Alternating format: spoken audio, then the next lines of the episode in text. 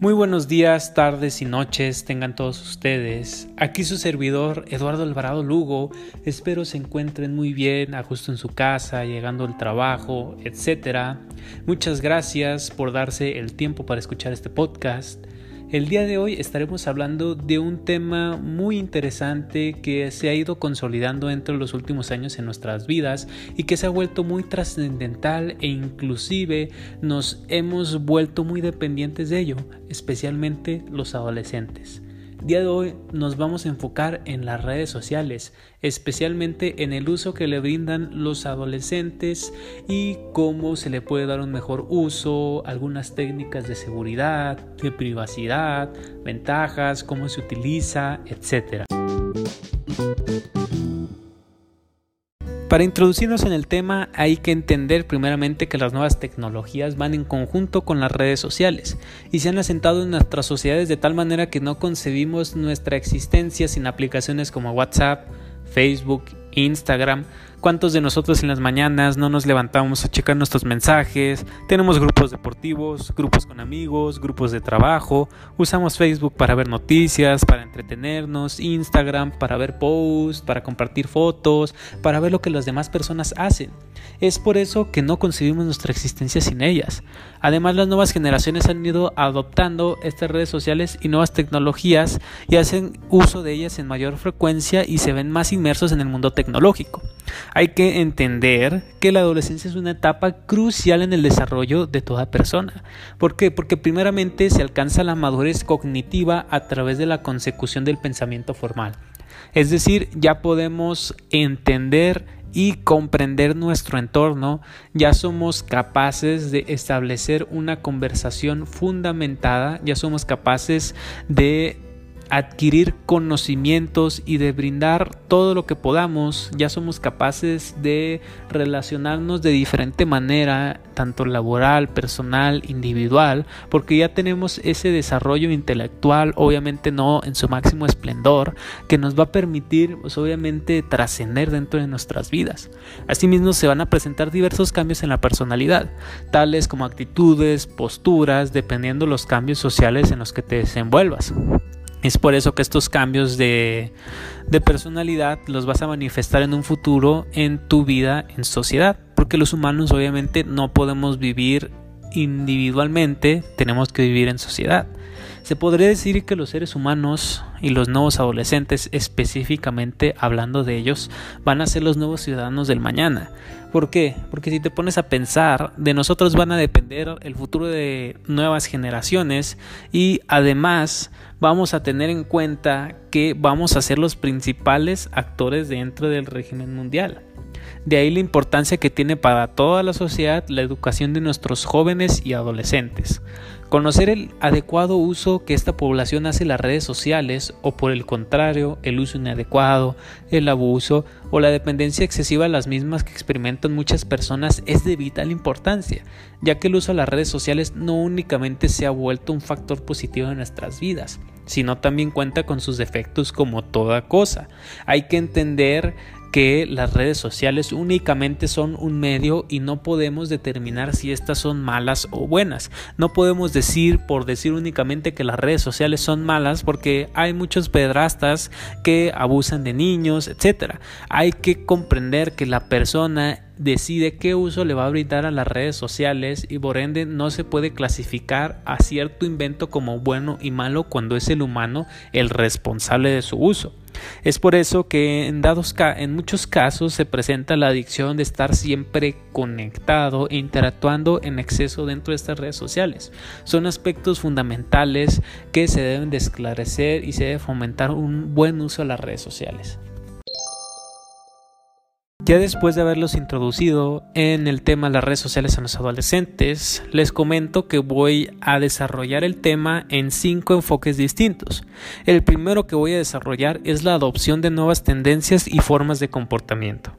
Está claro que las redes sociales se han convertido en el principal medio de socialización e intercambio cultural más relevante de la época. A través de este tipo de tecnología se han ido modificando las formas de comunicación entre las personas, las cuales son a través de una pantalla. y se han ido adquiriendo nuevos hábitos en la manera en que se presentan y entablan nuevas relaciones. En el caso de la adolescencia, sin importar el lugar de residencia del adolescente, su personalidad, su origen social o sus logros o fracasos académicos, se caracterizan por vivir en la red. Y esto tiene sus particularidades. Se modifican formas de relación y determinados comportamientos, tales como establecer contactos, crear relaciones de amistad, planear viajes, realizar autovalidación y manejar procesos de aprendizaje, entre otros. Aplicaciones como Instagram, Snapchat, Twitter o Facebook se han convertido en los principales medios que permiten establecer relaciones de diversas maneras, donde se intercambia información y donde es posible construir o bien fortalecer relaciones con personas alrededor de todo el mundo. El segundo enfoque a desarrollar es la forma en que las redes sociales son utilizadas. Los estudios actuales inciden en que no hay diferencias entre chicos y chicas en la frecuencia, tiempo dedicado y horario en su conexión a Internet. En ambos, el uso del Internet, las redes sociales o la mensajería instantánea cumple básicamente una función social. Las diferencias de género aparecen en cómo usan estos medios.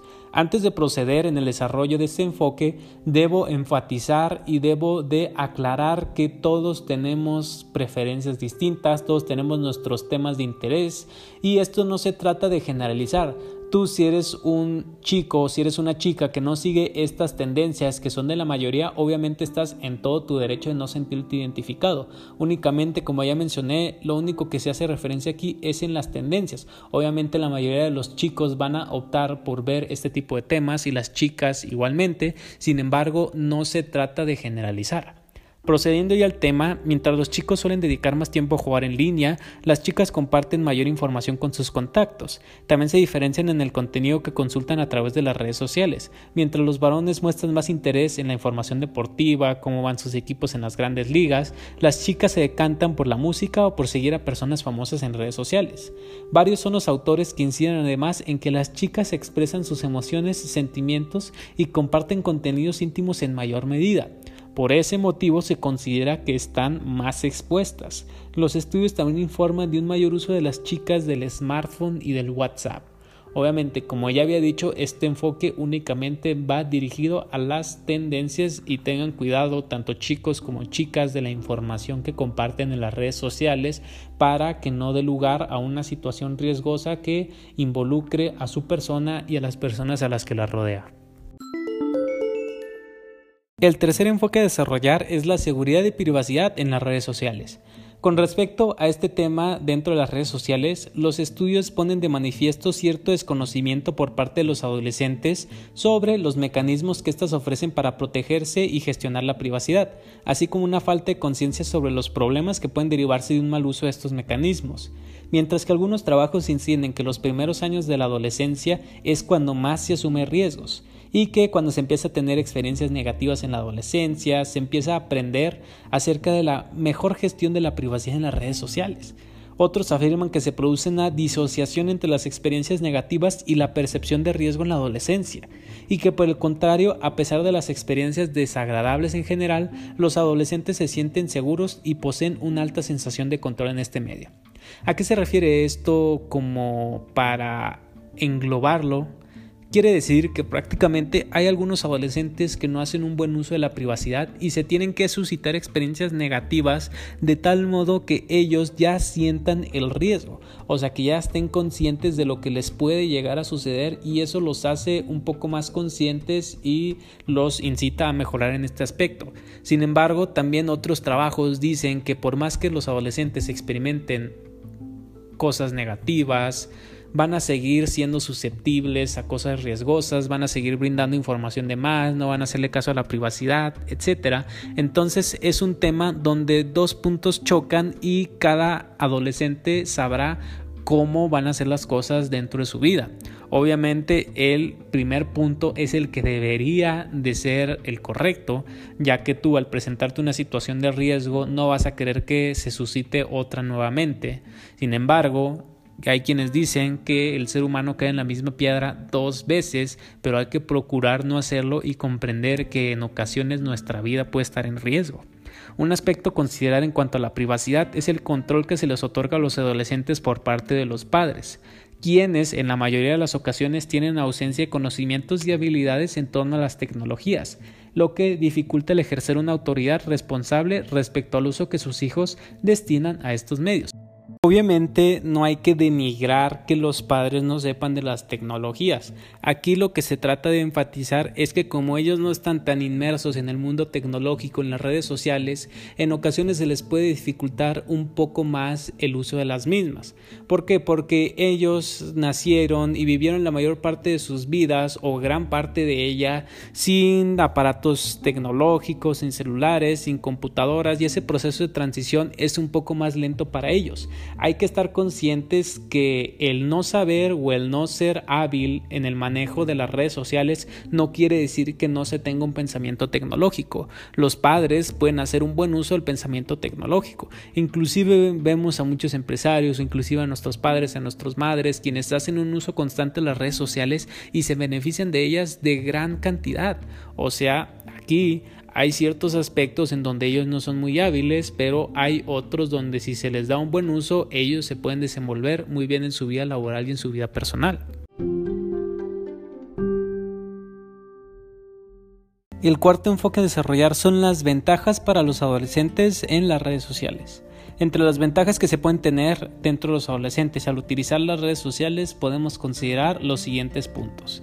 Primeramente, la conexión a nivel mundial. A través de plataformas como Facebook, Twitter o Instagram te puedes poner en contacto con personas a las que hace años no ves. Inclusive puedes tener la oportunidad de conocer a gente o presentarte a nuevas personas a las que de otra manera no hubiera podido ser posible. Por ejemplo, en otros países, el estar en contacto con personas de Latinoamérica, de Europa, de África, de Asia. O sea, hay una infinidad de posibilidades muy vasta. Segundo, la información por medios.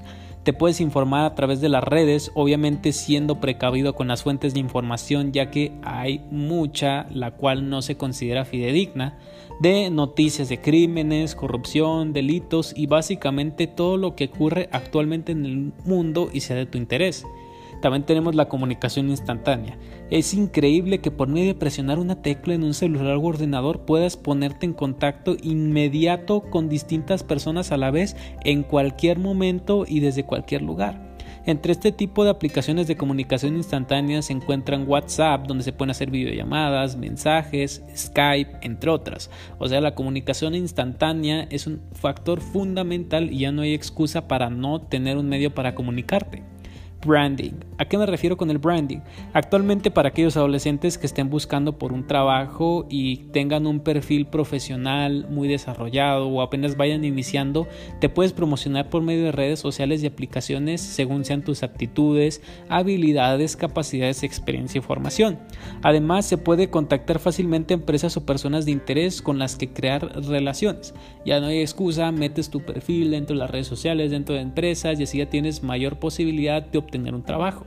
Aprendizaje. Por medio de redes sociales puedes encontrar diversos cursos que te permitan capacitarte en temas de tu interés, aprender idiomas y cualquier cosa que pase por tu mente que sea de tu agrado o que te sea útil para tu formación personal.